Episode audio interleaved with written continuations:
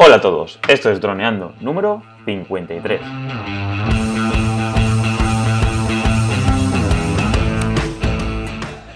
Bienvenidos a este lunes 10 de septiembre al podcast de temática dron en el que aprenderás a ganar dinero con tu dron. En el programa de hoy vamos a hablar sobre la edición de fotos 360.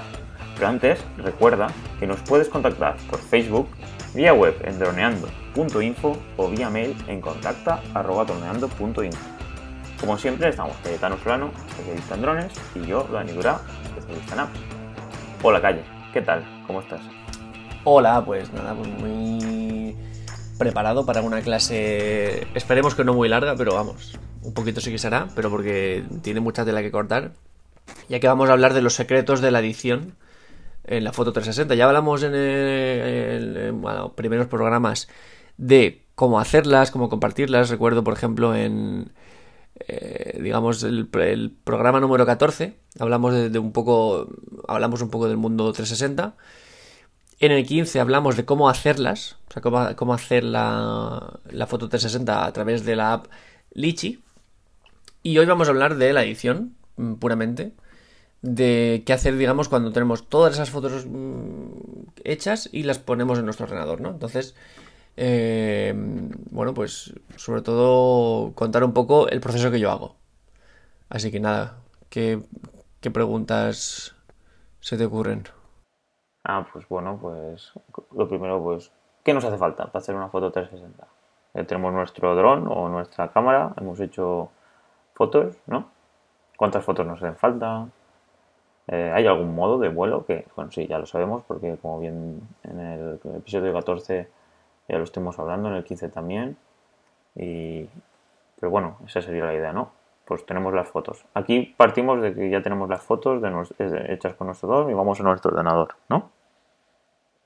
Vale, pues vale, pues ¿cómo se llama el software que, que tengo que comprarme para hacer las imágenes 3 Pues yo en concreto utilizo eh, PTGui, o sea, PTGUI, que es entre el modo 360 y fotógrafos 360 es el más utilizado, porque tiene una versión...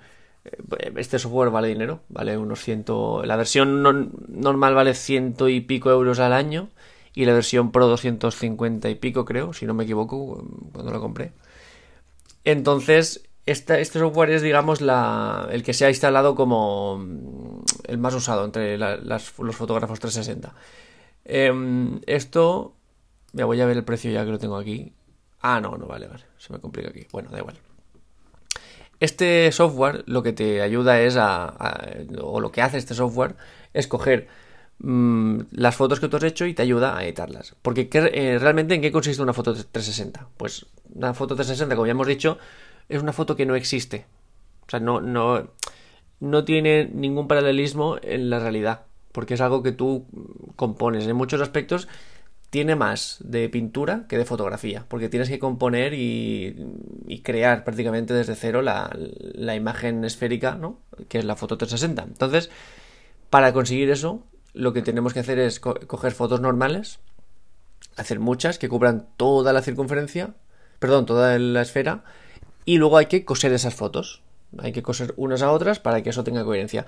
Pues lo que hace este software es ayudarnos a coser esas fotos normales, ¿no? Entonces, eh, con mediante haciendo las fotos solapadas, es decir, que haya objetos que aparezcan el mismo objeto en dos fotos diferentes, este software nos ayuda a coser esas fotos y les da también una cohesión en cuanto a color, luz y aspecto para que no esté una foto con un color, o sea, una foto no, una trozo, un trozo de la foto 360 con un color, otro con otro, otro con una luz, otro con otro y sea un desastre. Entonces este programa lo, pega todo y le da coherencia, que está muy, muy interesante. ¿Cómo, cómo funciona este, este PTGui? Pues bueno, Cogemos esas fotos que, como tú bien has dicho, Dani, pues pueden ser 8, 23, 34, dependiendo de la clase de 360 que estemos haciendo. Por ejemplo, con cámara normal con 8 está bien, con dron 23 o dependiendo de la modalidad 34, pero bueno, las que sean, ¿no? Las cogemos y las metemos en el software, en este PTGui. Cuando lo metemos nos, nos aparece un aviso para que pongamos los parámetros de la cámara, es decir, la distancia focal, el tamaño del sensor, si las fotos son esféricas o si son rectangulares, si queremos recortarlas de alguna forma, hay una serie de parámetros que cuando ya lo tienes guardado ya se queda siempre guardado para que, digamos, para que PTGui sepa de dónde vienen esas fotos y qué, y qué perspectiva tienen.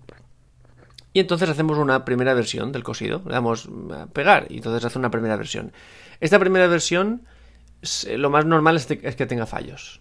Más graves o menos graves, pero seguramente tenga fallos. Eh, entonces, eh, hay que observar bien la foto, hay que dedicarle un tiempo a, mirar todos los fallitos.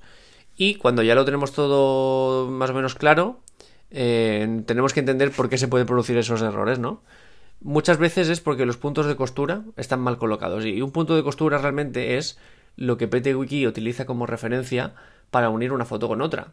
¿Y esto cómo lo hace? Pues como hemos dicho, como tú has solapado todas las fotos, es decir, un porcentaje de cada foto también está fotografiado por otra foto, de manera que a lo mejor una farola sale en dos fotos, la misma farola. Entonces PTGui pone un punto en esa farola. Es decir, este entre la foto 15 y la 16 esta farola es, eh, coincide, sigue un punto aquí. O esta rueda de coche, digamos, la, el centro de, la rueda del coche, pues aquí, ¿no? Entonces, son las referencias que tiene PTX para ir pegando unas con otras y saber que van una al lado de otra, o encima o arriba. Entonces, esto, ¿por qué puede salir mal? Pues muy fácil.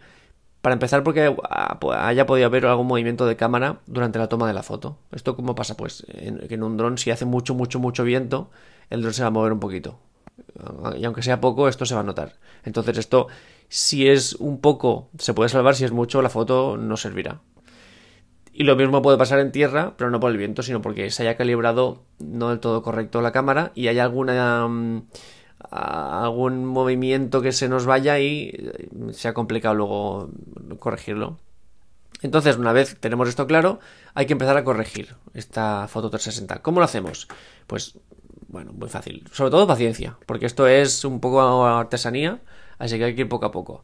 Hay que coger los, puntos de sutura erróneos, los que están un poco mal puestos, y eliminarlos. Esto, tiene una opción automática que dice borrar los peores puntos y te los borra. Pero hay, algunos que no te los va a borrar porque él se va a pensar que son buenos. Pero claro, ¿cómo identificar estos puntos erróneos? Pues fácil.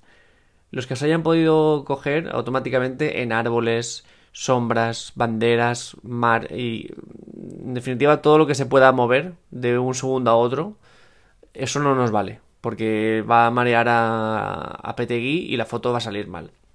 Tenemos que borrar todos esos puntos y luego añadir algunos manualmente, es decir, coger cosas que sean fijas, farolas, em, edificios, carreteras, bancos, cosa que sea muy fija y eh, señales y entonces empezar ahí a buscar puntos de unión manualmente entre foto y foto y, bueno, pues con paciencia y con algo de tiempo y repitiendo el proceso cuantas, veces, cuantas más veces mejor, em, la cosa ya va a empezar a, mm, a, pegarse mejor y tendremos algo más eh, decente. El último paso así para pegarlo bien es una opción que solo permite PTGui Pro, que no permite PTGui normal, que es em, elegir por dónde queremos que se cosa la foto. Es decir, PTGui automáticamente va a coger un punto y lo va a unir con otro y vamos a ver como una línea de, costura une una foto con otra, pero es que a lo mejor esa línea justo coincide con un edificio, a lo mejor, o con algo, con una, por ejemplo, con una red, una alambrada, algo que es muy difícil de unir eh, manualmente, eh, porque pensemos que cuando acabemos de aquí nos, iremos a Photoshop a, perfeccionar todos estos pequeños fallos. Entonces, cuanto más nos facilitemos la vida, mejor será. Entonces, si podemos elegir por dónde se une esa, esas dos fotos, es decir, mover la línea de costura en vez de por la alambrada, por, un, por una pared que, vaya, que sea blanca, es decir, que da igual un sitio que otro, que sea más fácil enmascarar, pues mucho mejor. Entonces, esto ya es, digamos, la, la parte que nos va a facilitar un poco más la vida. Y una vez hemos hecho, pues ya está, simplemente nos queda eh, darle la, orientación que prefiramos, es decir, que en el centro de la 360 se vea una cosa u otra, eso ya a elección, aunque luego Facebook nos va a dejar moverlo otra vez, y exportar al, tamaño que deseemos, al más grande, al más pequeño, uno adaptado a, donde lo vayamos a poner, por ejemplo, si es para Facebook, como máximo tienen que ser 10.000 eh, píxeles por 5.000, así que ya lo adaptamos a, donde queramos y ya está, ya tenemos nuestra foto 360. Genial. Entonces, eh, ¿tú qué, qué software utilizas? ¿El Pro o el normal? El Pro. Pero he, pero he gastado muchos años el, el normal. Claro, es que esta funcionalidad que comentas es interesante. Porque claro, es lo que te iba a preguntar al principio, que si había alguna forma de editar la foto mientras estabas utilizando este software. Pero por lo visto luego la tienes que abrir con Photoshop por si quieres retocarla. Puedes hacer, hay dos opciones. O, tú- o tú la dejas, a ver, llega, llega un punto cuando la tienes hecha en PTGui que te aparece la foto 360, evidentemente, y te aparece, eh, digamos, como un montón de líneas como fronteras, que son lo que, los que unen fotos y con otra foto, ¿no? Entonces está como la foto con muchas líneas por aquí, por allá, frontera por aquí, frontera por allá. Entonces, estas líneas lo que consiguen es que, o te muestran un poco por dónde se une cada foto.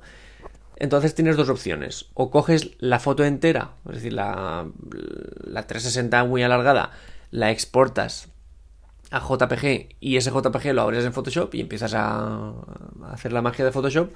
O exportas por capas, es decir, en vez de exportar una sola foto, exportas, pues por ejemplo, si has hecho una foto, una foto 360 con 23 fotos, pues exportas las 23 fotos por separado, eh, cortadas y pegadas por donde tiene que ir, pero las exportas a Photoshop.